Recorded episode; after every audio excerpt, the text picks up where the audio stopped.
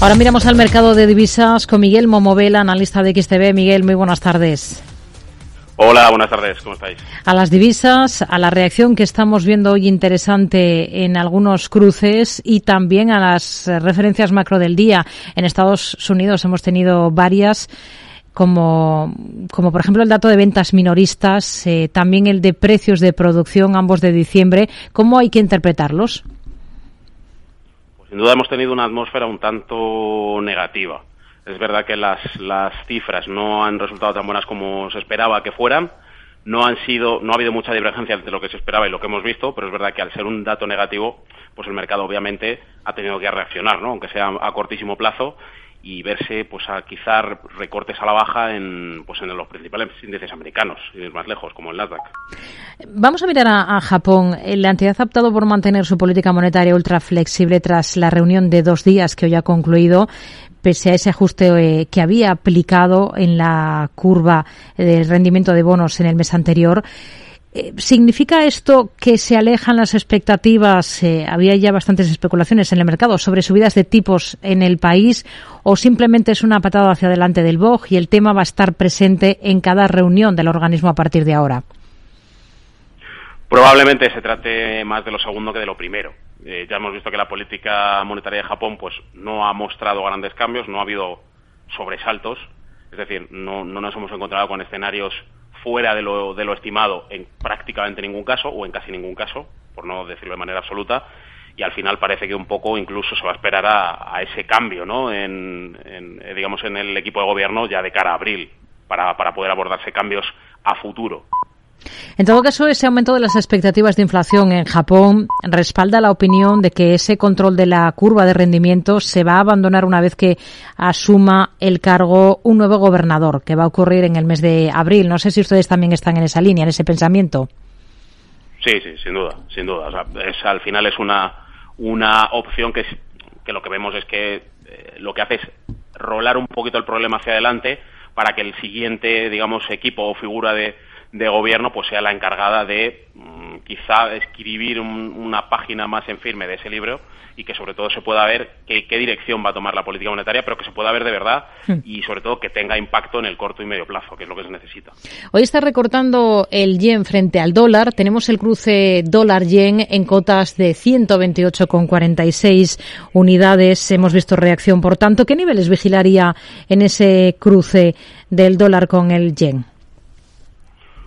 Hay que decir que el último punto máximo, máximo local que veíamos estaba por encima de 131.600, pero es verdad que precisamente en este cruce tanto el dólar como el yen están experimentando eh, caídas frente a otras divisas, con lo cual eh, podríamos ver movimientos en ambas direcciones. La dirección alcista sería esa y la dirección bajista nos llevaría a la frontera de 127-200, probablemente. Hmm.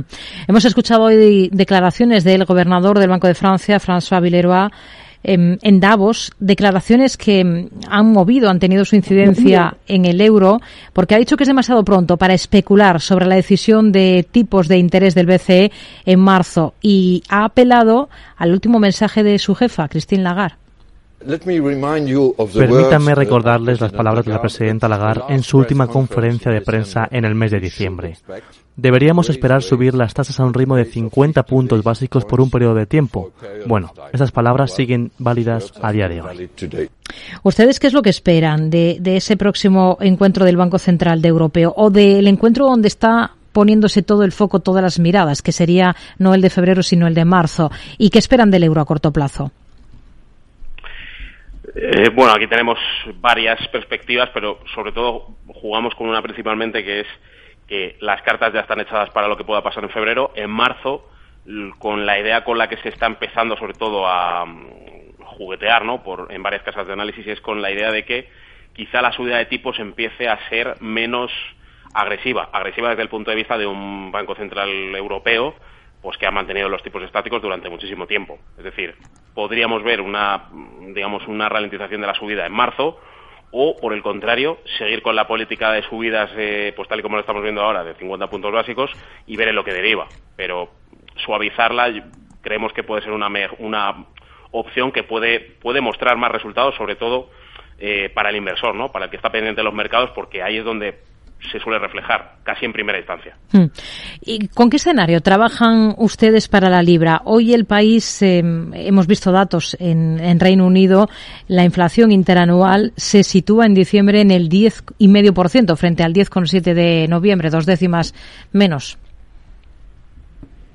Eh, sin duda, para la libra esterlina, que quizá con el dato de hoy puede que se haya tomado un pequeño respiro, eh, aún así, si abrimos un poquito más la ventana, si quitamos el foco y nos vamos a lo que ha pasado en el último año, hmm. pues precisamente ha sido el mejor año para, para la libra y para el índice londinense, incluso, también mencionando alguna pata más de la economía de, de Reino Unido, pues ahora es cuando se puede empezar a ver que vamos a empezar a caer desde máximos e incluso podríamos ver el reflejo real de lo que está pasando con la inflación y bueno con los datos macroeconómicos en general en, Reino Unido. ¿no? Hmm. Vamos a echarle un vistazo también al petróleo. ¿Cuáles son las expectativas con las que ustedes trabajan para el oro negro? Hoy, por ejemplo, tenemos ahora la mesa datos de la Agencia Internacional de la Energía que ha hecho sus cálculos y ha asegurado que la demanda mundial de petróleo va a alcanzar este año un nuevo récord de 101,7 millones de barriles diarios, impulsada, dice, por la recuperación de China y de la aviación eh, comercial. De los precios no sé qué esperan ustedes. Realmente, bueno, son dos puntos muy importantes eh, para, pues, sobre todo, reactivar el precio del barril de crudo, que ahora mismo, pues, en ambos casos, tanto el Brent como el WTI, pues, está ya por encima de los 80 dólares. Sin embargo, eh, en XB nos tememos que van a hacer falta otros factores, como ver qué sucede con la crisis energética, sobre todo en Europa, o ver hasta qué punto esa, esa tirantez entre la oferta y la demanda se suaviza para ver si efectivamente volvemos a ver precios incluso por encima de los 100 dólares, que pues, es algo que no vemos desde hace tiempo, e incluso si se va a consolidar ese crecimiento o vamos a tener otro año volátil como 2022. Miguel Momovela, analista de XTV, gracias. Muy buenas tardes. A vosotros igualmente, un abrazo.